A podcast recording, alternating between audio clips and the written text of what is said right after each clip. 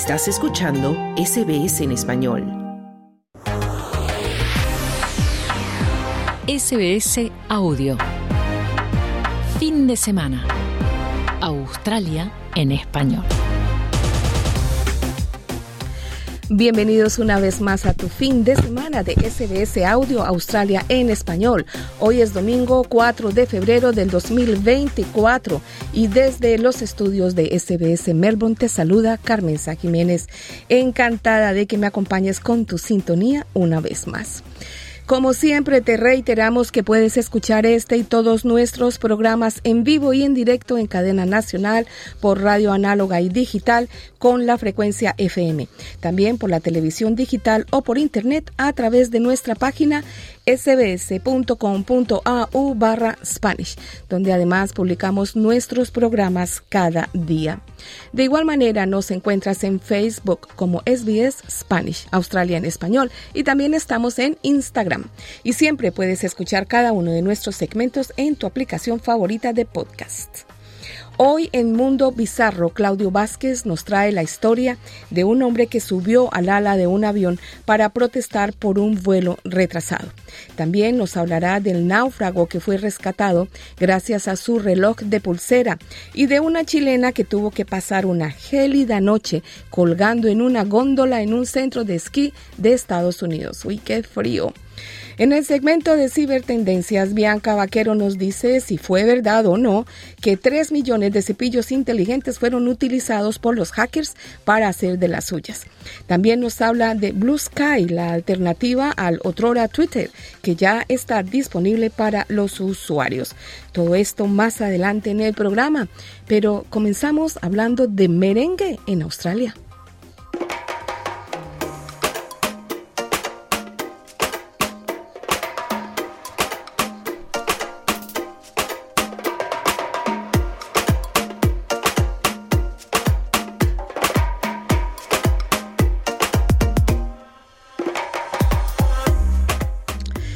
El cantante Sergio Vargas se prepara para traer por primera vez a Australia sus grandes éxitos tras casi 40 años de carrera musical. El artista dominicano, una de las voces más reconocidas del ritmo tropical y el merengue, se presentará en Sydney y en Melbourne a principios de marzo. Nuestro compañero Camilo Montoya Yepes conversó con él sobre su vida, su carrera, su activismo político y, por supuesto, sobre su visita a Australia. Escuchemos la conversación.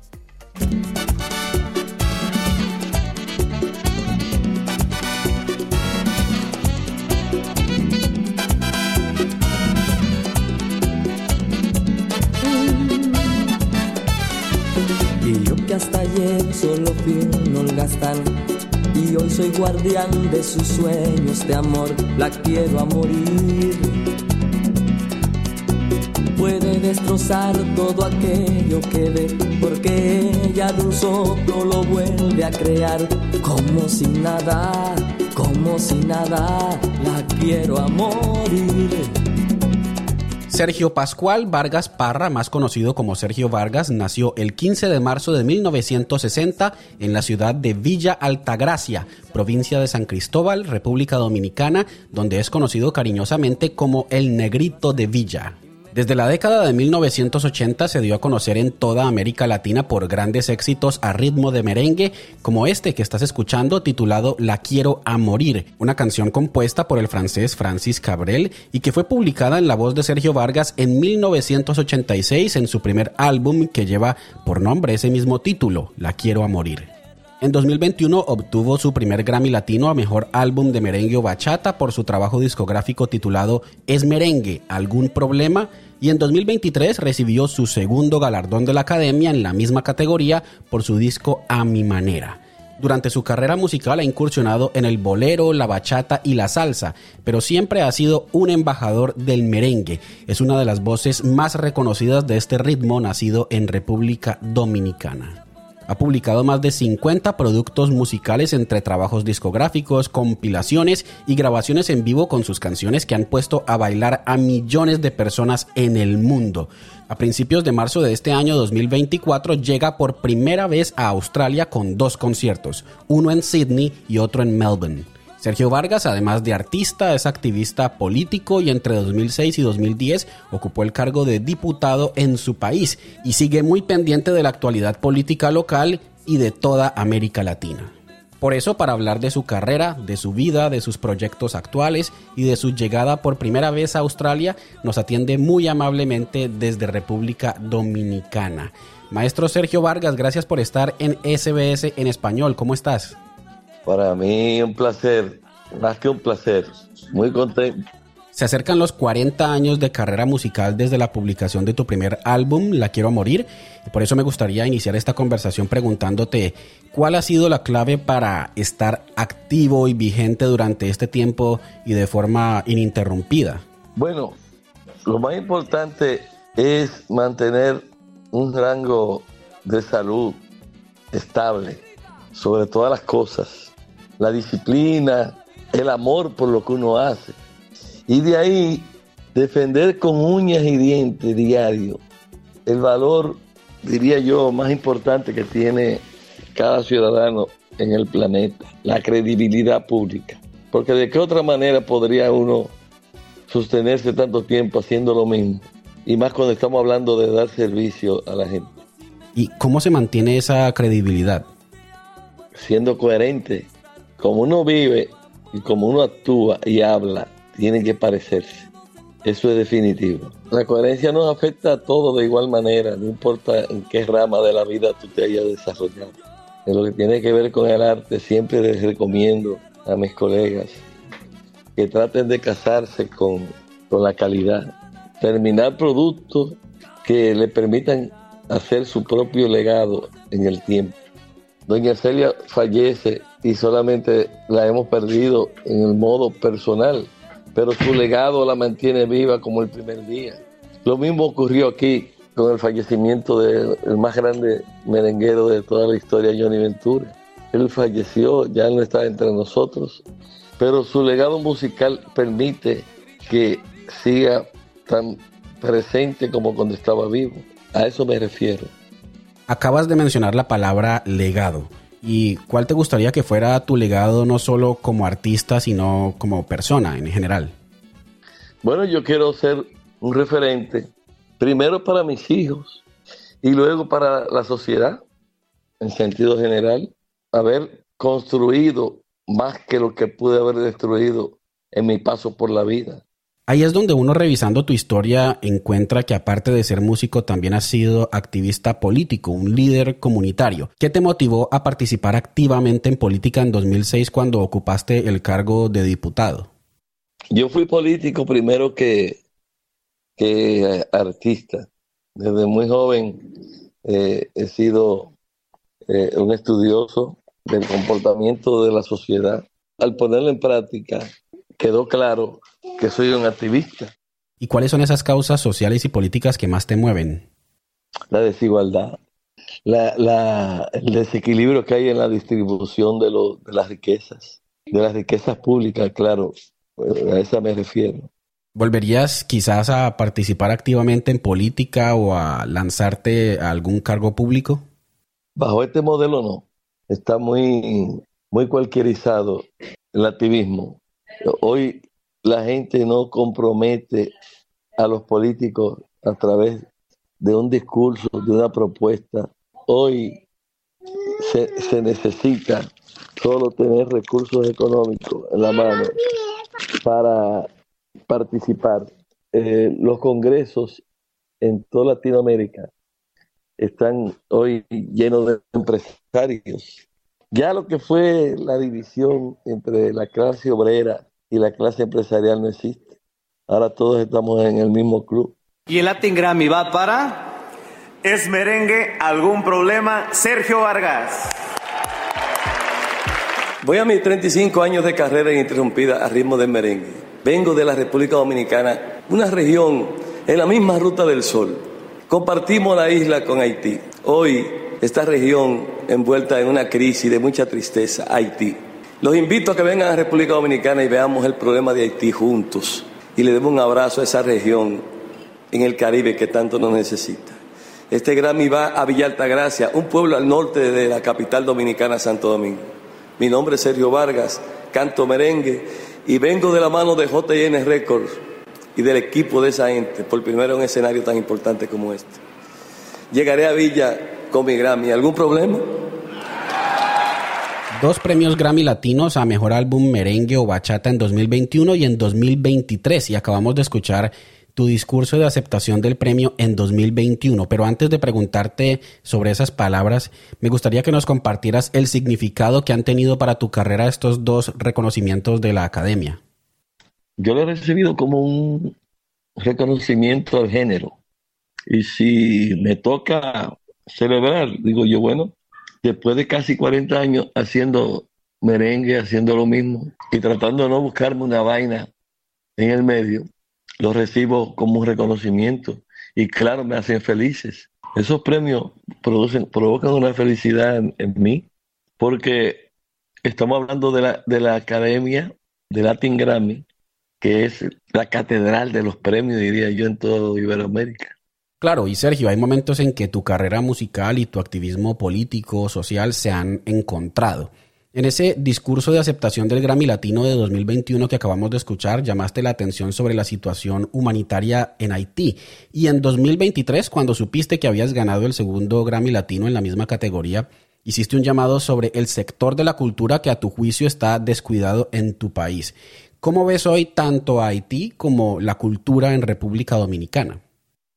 Haití, cada vez que amanece, está peor.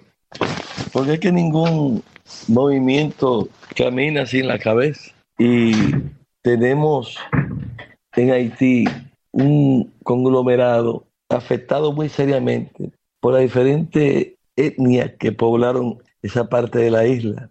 Ellos mismos no se entienden. Imagínate con nosotros que estamos de este, de este lado de la isla, el, solo hecho de no compartir el mismo idioma se convierte en, una gran piedra en el camino. Con relación al tema cultural, la cultura es como la médula espinal de los pueblos. Un pueblo débil culturalmente hablando es un pueblo sin identidad. En mi país se necesita urgentemente aumentar la distribución del presupuesto nacional la inversión que se hace a, través del sector cultura. La República Dominicana vive hoy con una cultura en total decadencia y eso a mí me preocupa mucho. Además, si tenemos a un artista importante aquí en el país, te voy a poner el caso de Bad Bunny, llenó dos días consecutivos un estadio para 60 mil personas en un país pequeño como el nuestro. La economía se mueve. Todo el dinero que, que produce el activismo cultural representa, por ejemplo, en el, país mío, en la República Dominicana, casi un 4% del Producto Interno Bruto. O sea, sí es importante la cultura en el orden económico. Hay que cuidar la cultura porque la cultura habla de la identidad de los pueblos.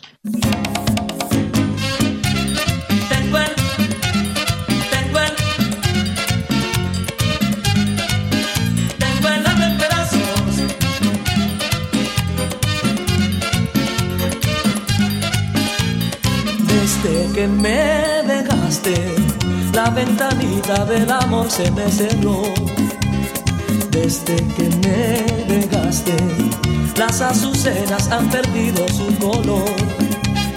Desde que me bueno, propongo que ahora hablemos de música y me gustaría preguntarte sobre el merengue. En tu opinión, ¿cuál es la situación actual del género? ¿Qué espacio tiene en la industria musical? El merengue sigue siendo una fuente inagotable de inspiración, de trabajo, de riqueza. En toda Latinoamérica no hay fiesta sin merengue. Mira, yo voy a Australia, o sea, le voy a dar la vuelta al planeta casi. Y no voy a cantar tango, no voy a cantar bolero, no voy a cantar urbano, no voy a cantar merengue. Y todos lo saben. La situación con los exponentes no es la mejor hoy, porque tenemos en otras ofertas musicales la atención de la gente. Por ejemplo, a lo, el, el, movimiento urbano hoy encabeza todas las listas de éxito de todas las emisoras en Latinoamérica. Y con ese repunte que ha tenido el, género urbano, se ha visto en crisis A nivel de difusión, la salsa, el merengue, la bachata, por mencionarte algunos géneros eh, bailables de la región. Te hemos escuchado también cantando boleros, bachata y salsa. Eh, ¿Cómo ha sido la experiencia navegando por otros géneros musicales y colaborando con artistas? Lo hago de manera no muy continua, pero sí de cuando en vez. Y me encanta. Yo soy bolerista por naturaleza, igual que merenguero. Pero todos esos géneros, hoy, y tú que eres un hombre de radio lo sabes, perdieron vigencia cuando la sociedad aceptó como el ritmo de esta era el género urbano. A propósito de esta era, hoy estamos con las nuevas tecnologías, internet, las redes sociales, las plataformas de transmisión en vivo y en el último año hemos visto programas de inteligencia artificial implementados en casi que todas las industrias, incluida por supuesto la industria musical. Hemos visto la creación de música con esta tecnología e incluso la clonación de voces de artistas. ¿Cuál es tu opinión sobre el uso de inteligencia artificial, de esta herramienta en la música? La inteligencia artificial va a tener el impacto que las sociedades le permitan tener en el globo. Parecería que todos los caminos conducen hacia allá. Entonces, nos vemos obligados todos a hacer un cambio en la actitud y aceptar que hoy las redes sociales, por ejemplo, le bajaron en más de un 50% la importancia a las emisoras per se.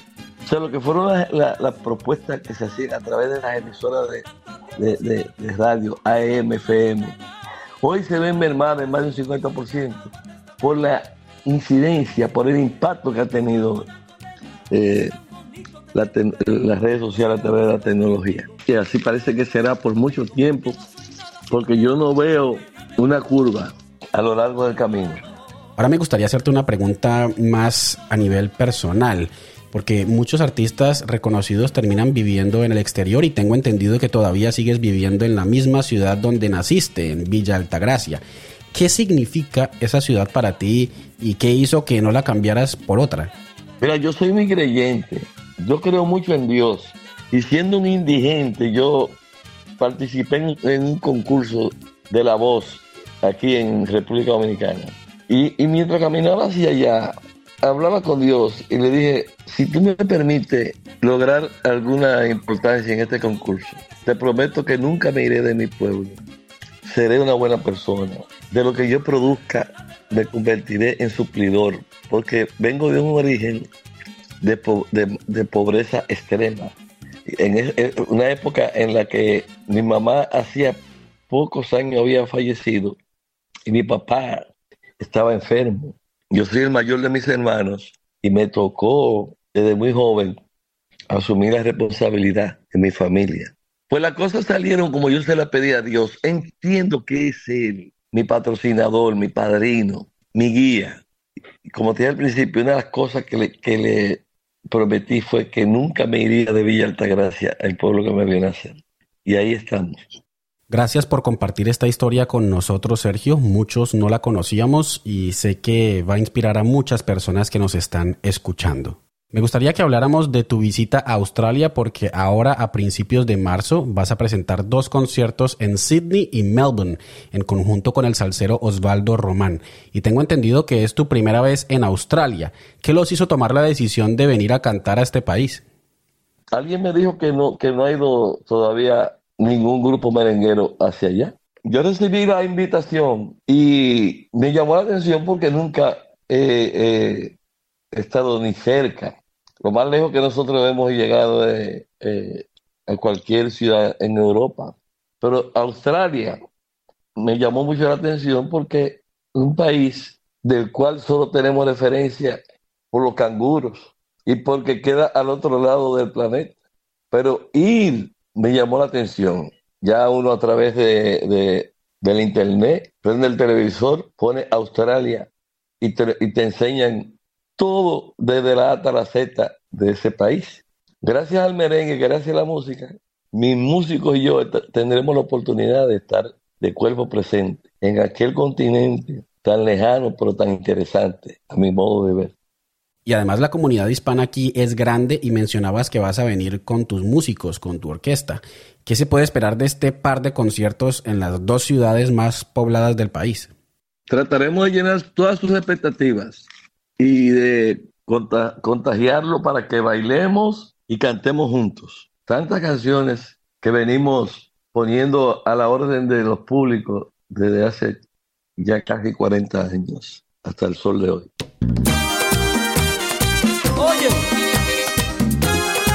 Qué mala memoria.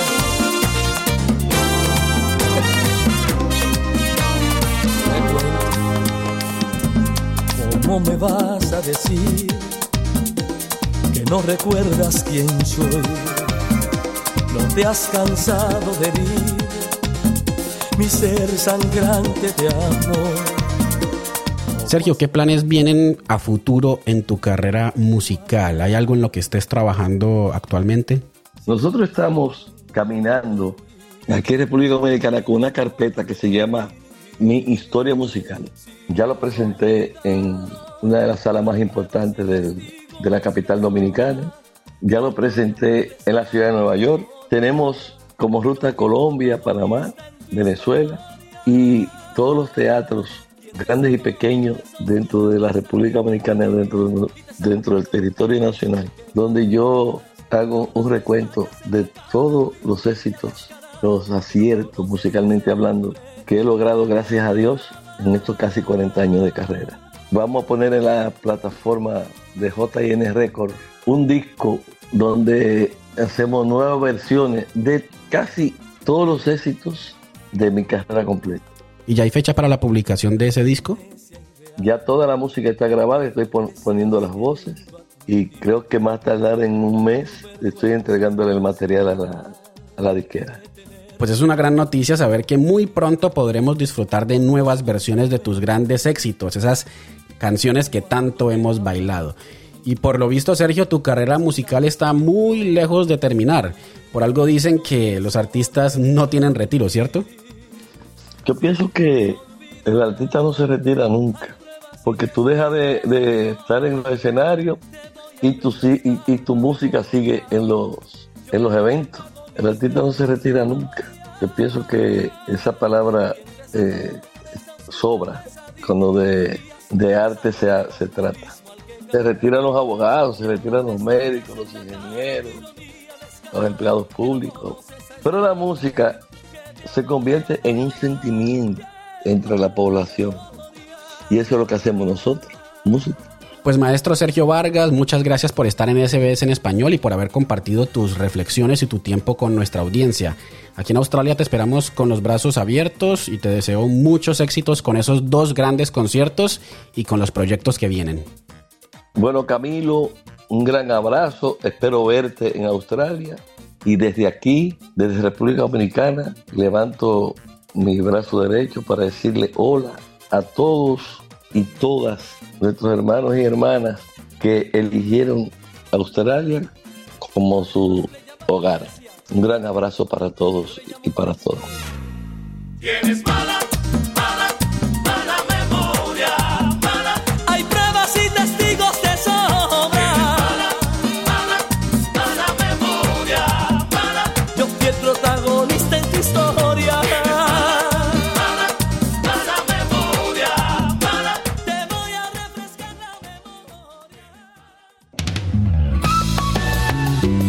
Estás escuchando Fin de Semana.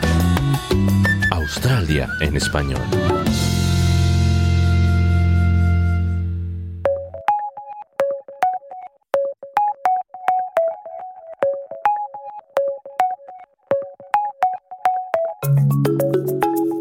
En Cibertendencias hablaremos de algo tan descabellado como el uso de cepillos de dientes inteligentes que han sido usados para un ataque de hackers. Lo que nos faltaba, ¿no?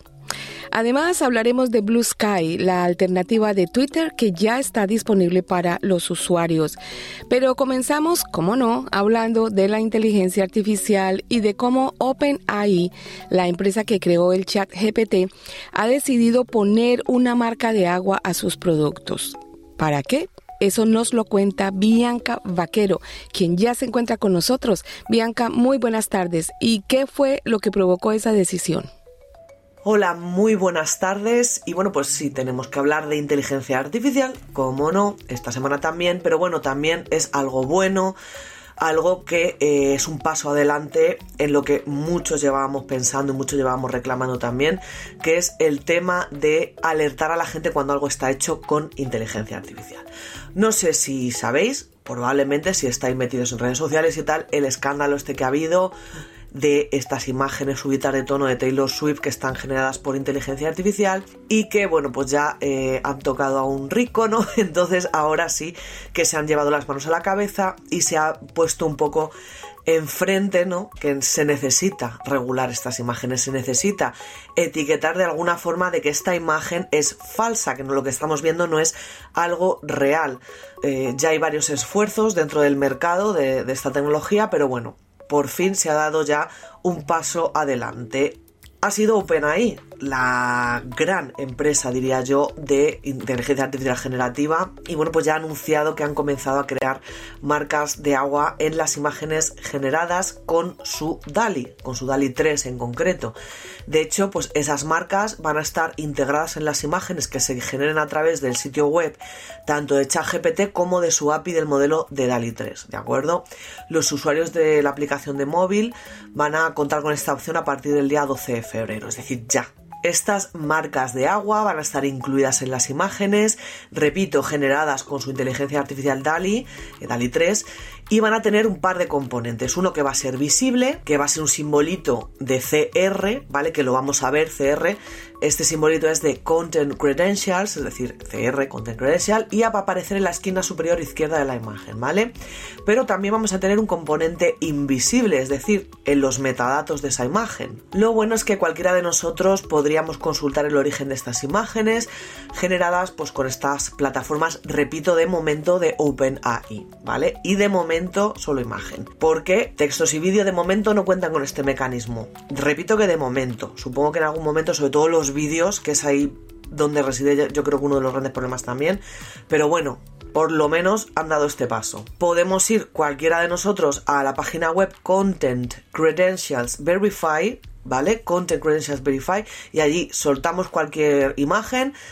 Eso sí, si está hecha con OpenAI, si está hecha con otra con otra inteligencia artificial, pues no va a salir nada, pero bueno, si está hecha, pues va a salir esos metadatos que es una imagen generada con inteligencia artificial. Este sistema que usa OpenAI para poner esta marquita de agua eh, tiene su origen en el consorcio que se llama C2PA, en el que están empresas tan grandes como Adobe o Microsoft y que desde hace ya bastante promueven este mecanismo para poder identificar estas imágenes generadas por inteligencia artificial.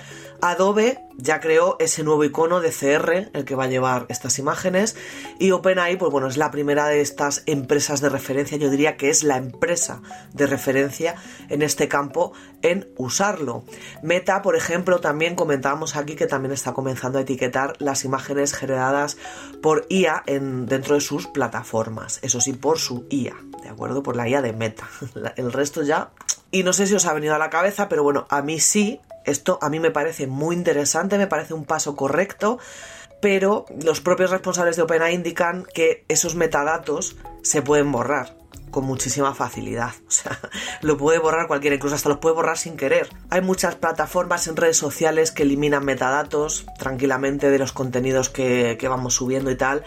Y podemos sacar captura de lo que nos dé la gana. O sea que es que la imagen en redes sociales también elimina esos metadatos. Pero bueno, no vamos a ensombrecer esto porque es un buen principio para poder resolver uno de los grandísimos problemas de esta industria tecnológica, se entiende, sobre todo a la hora de limitar el alcance de lo que todos estamos pensando, los deepfakes. Así que bueno, vamos a pensar que es un pasito adelante y esperemos que las otras compañías lo tengan también y poco a poco esto pues se vaya regulando de alguna manera.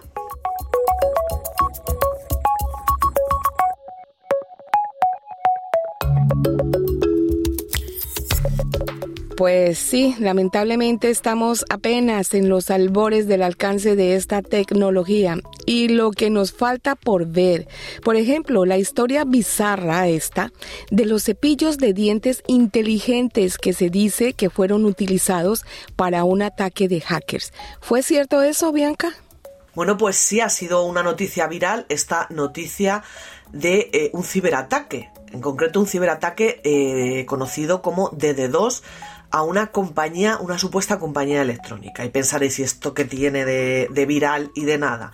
Bueno, pues lo que, se ha, lo que ha provocado que todo el mundo estemos así, que se, se haya hecho viral, es que parece ser que se ha hecho a través de 3 millones de cepillos de dientes inteligentes, usándolos como base para crear lo que se llama una red de botnet, es decir, una red de bots para tumbar una página, ¿vale? En concreto una página de dicha empresa electrónica, ¿no? Esto es, digamos, la noticia, ¿no? Y decíamos, madre mía, 3 millones de cepillos de dientes inteligentes que se han dedicado a hackearlos. En concreto se comentaba que el pasado 30 de enero eh, un medio sueco, me perdonáis la pronunciación, pero yo no, hablo sueco, eh, Argaware Zeitung, y publicaba una historia de, pues como un empleado de esta firma, de una firma de seguridad llamada Fortinet, aseguraba que 3 millones de cepillos electrónicos, de estos inteligentes, repito, que están conectados, habían sido infectados con un malware, con un virus, es decir, que estaba hecho con Java para poder provocar un ataque de D2 que luego os explicaré qué es esto, contra una compañía sueca, ¿no? Eso es lo que se leía en ese artículo, ¿no? Muy llamativo. Repito, 3 millones de cepillos, es que es una barbaridad. Y, como hemos dicho, tal como ocurre con muchísimas cosas hoy en día, hay cepillos que se conectan a Internet para ofrecernos muchas funciones, como por ejemplo un seguimiento de nuestra higiene bucal, personalización del modo de cepillado, o yo qué sé, cualquier cosa, ¿no? Sincronizarlo con el teléfono móvil y asegurarnos de que nuestro hijo se lava los dientes todas las noches, ¿no? Por ejemplo.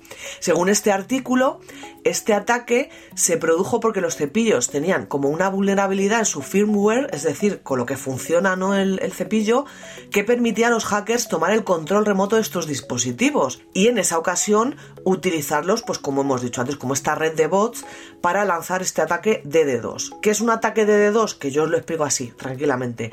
Es un ataque muy común, ¿vale? Es un tipo de ataque que consiste en enviar muchísimas solicitudes a una página web o a una aplicación o lo que sea, muchas, muchas, una detrás de otra, para saturarla, ¿vale? Y que se caiga. Eso lo suele hacer, por ejemplo, Anonymous para protestar con algunas páginas gubernamentales o de algunas compañías que las hace completamente inaccesibles a lo mejor durante días con este tipo de ataques, ¿de acuerdo? Pues en teoría habían usado esos cepillos para mandar esas solicitudes a esa página sueca, ¿no? Y que se cayera con los, con los cepillos, repito. Pero bueno, puede quedar como una anécdota, pero esto va a ser un ejemplo para que no os creáis todo lo que leéis, ¿de acuerdo?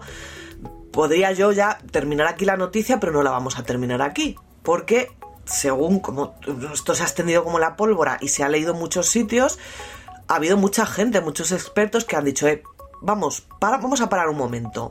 Y se han cuestionado que esto haya pasado.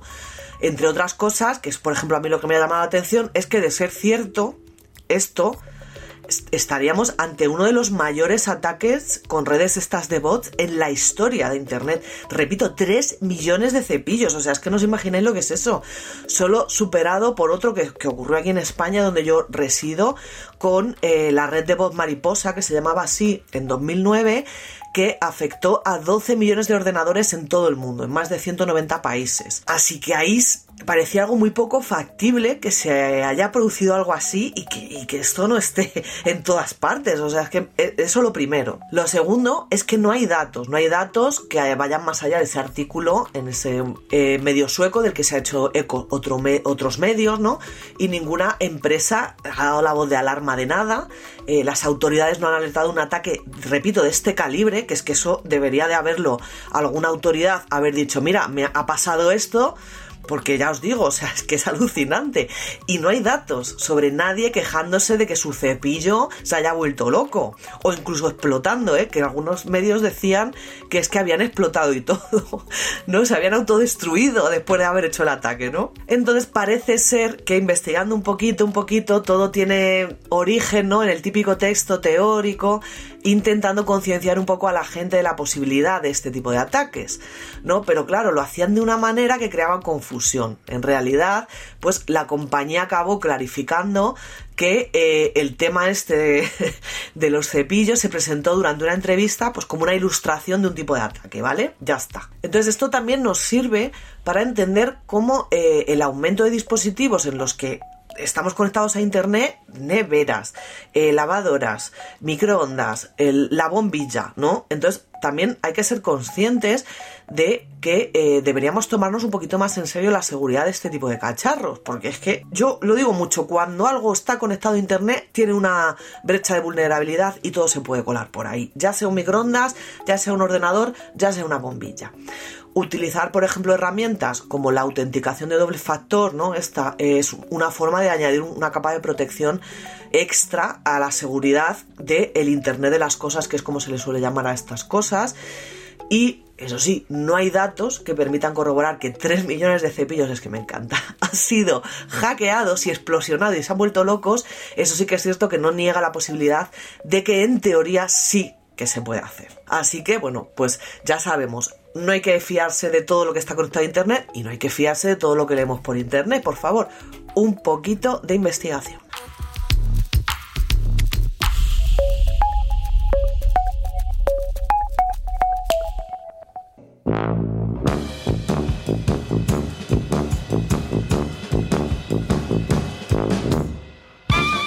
Bienvenido a tu segmento Mundo Bizarro de SBS Audio Australia en español. Soy Claudio Vázquez y hoy te contaré de las noticias y hechos más extravagantes que están sucediendo en nuestro peculiar mundo. Esta semana hablaremos de náufragos que se salvan gracias al reflejo de un reloj, de una mujer que se quedó atrapada por toda la noche en un andarivel de un centro de esquí, pero antes comenzaremos con un pasajero que se vistió de superhéroe más o menos, y decidió protestar de una manera muy particular por el trato de una línea aérea con sus pasajeros. Esto sucedió en el Aeropuerto Internacional de la Ciudad de México, en donde un hombre abrió una puerta de emergencia de un avión y caminó por un ala del aparato, que estaba detenido en la pista, hay que aclarar eso para que no se crea que hablamos de Superman, y esto lo hizo el hombre a modo de protesta. Esta acción del justiciero ganó el apoyo del resto de los pasajeros y es por esto que todos firmaron una declaración en la que acusaban que la aerolínea les había hecho esperar más de cuatro horas dentro del aparato, sin ventilación y sin agua, mientras el vuelo se retrasaba una y otra vez. Según la declaración publicada en Internet, los pasajeros del vuelo afirmaron que el hombre se subió a un ala y amenazó con no moverse hasta que cambiaran las condiciones de los viajeros. Actuó para proteger a todos y con el apoyo de todos, dijeron los firmantes.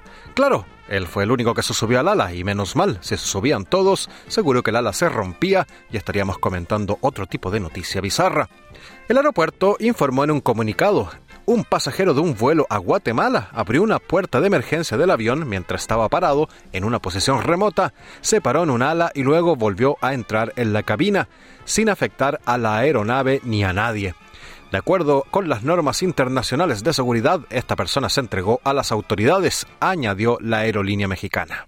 Al menos 77 pasajeros a bordo del vuelo de Aeroméxico con destino a Guatemala firmaron una declaración escrita a mano, en papel de cuaderno, como en los viejos tiempos, cuando todavía se escribía con papel y lápiz. Las imágenes de la declaración fueron difundidas en redes sociales y la acción del improvisado líder del grupo de pasajeros se ganó un montón de likes y comentarios de otros frustrados viajeros que están hasta el ala de tanto abuso de las aerolíneas. El retraso y la falta de aire crearon condiciones que pusieron en peligro la salud de los pasajeros. Él nos salvó la vida, rezaba el comunicado del resto de los viajeros. Un informe del aeropuerto de México dice que alrededor de las 11.37 horas, la aerolínea mexicana informó del inicio de un disturbio debido al descontento de los pasajeros del vuelo AM672. El vuelo debía despegar a las 8.45 am del jueves, pero debido a una alerta de mantenimiento del avión, el capitán tuvo que regresar a la puerta de embarque para revisar qué estaba sucediendo. Los pasajeros estaban descontentos y uno de ellos abrió la puerta de emergencia y salió por el ala, y este suceso obligó a cambiar el avión, concluía el informe. Las autoridades aeroportuarias no identificaron al hombre y declinaron comentar si permaneció detenido o enfrentó cargos.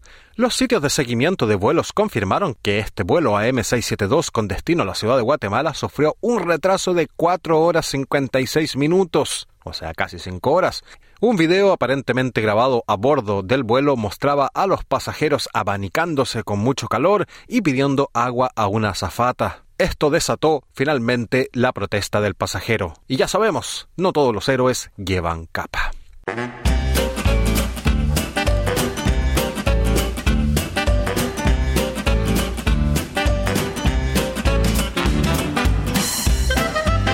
Continuamos nuestro segmento de noticias bizarras con una noticia feliz, pero algo peculiar. Un hombre fue rescatado del mar gracias a los destellos de los rayos de sol en su reloj acción que realizó a propósito para captar la atención de tres pescadores en Nueva Zelanda tras pasar más de 23 horas varado en el mar. El desafortunado, afortunado hombre se embarcó un día martes de enero en una excursión en solitario cuando se cayó del barco en el que navegaba cerca de las islas Alderman, a unos 55 kilómetros al norte de la isla norte de Nueva Zelanda, explicó en un comunicado la policía kiwi. A pesar de que el hombre intentó nadar hasta tierra firme, las corrientes marinas lo arrastraron a alta mar, donde pasó la noche flotando como una boya en medio del océano. Durante alrededor de 23 horas y media en el agua, contó el mismo náufrago, que un tiburón se le acercó para ver si era una presa, aunque finalmente decidió irse, tal vez porque los kiwis no eran parte de su dieta, y no me refiero ni al pájaro ni a la fruta. En torno a las 2 de la tarde del día siguiente, un trío de pescadores que se encontraba cerca de la isla mayor al sur de las Alderman detectó un inusual reflejo en el agua lo que los motivó a investigar su origen, y con gran sorpresa comprobaron que se trataba de una persona varada en medio del mar, haciendo señas con su reloj. Así procedieron a rescatar a la víctima. Según la policía de Nueva Zelanda, el náufrago había tratado de captar desesperadamente la atención de los pescadores mediante el reflejo del sol en su reloj pulsera. Sin duda salvaron la vida de este hombre, remarcaron las autoridades en referencia al trío de pescadores y a ese mismo rescate calificado como un verdadero milagro. Ya de regreso en tierra, la víctima fue llevada a un hospital para ser tratada de hipotermia y agotamiento, pero afortunadamente se encontraba bastante bien de salud, aunque un poco salado como sardina en conserva. Si bien el barco del hombre de 12 metros de eslora aún sigue extraviado, el ex náufrago todavía conserva su reloj, subrayó con humor la policía kiwi al celebrar el final feliz de este incidente.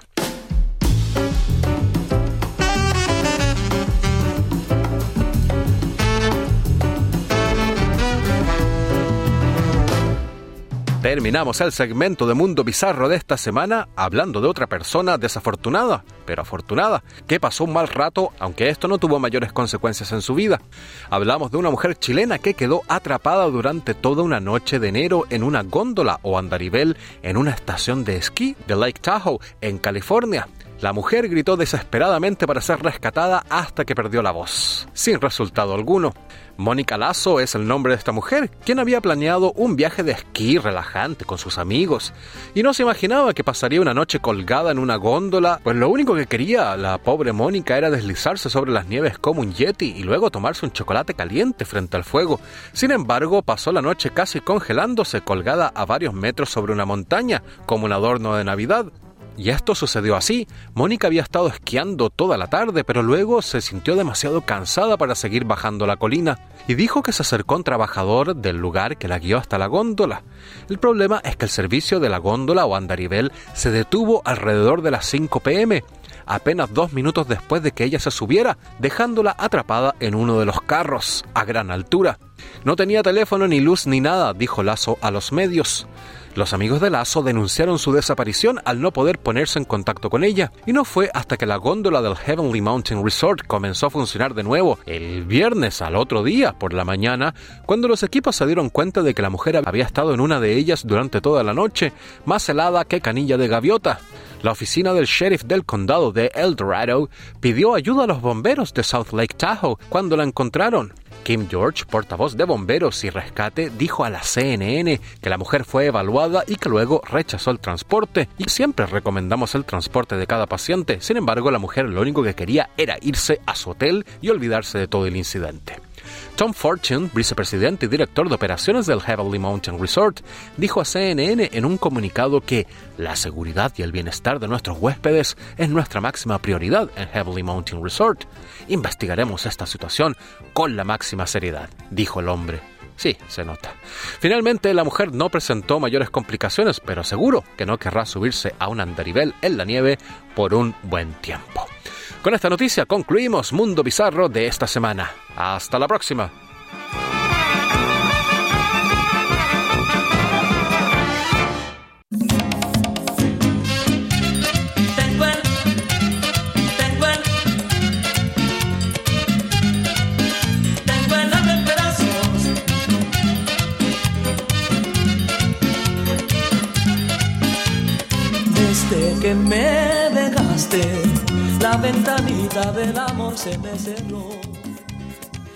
Y con esto llegamos al final de nuestro programa por hoy. No olvides que tu próxima cita con SBS Audio es mañana a la una de la tarde con el boletín de noticias y Australia en español. Me despido con Sergio Vargas, nuestro artista del día, y un tema icónico del merengue, La Ventanita. Soy Carmen San Jiménez y espero que tengas un lindo resto de domingo. Chao, chao.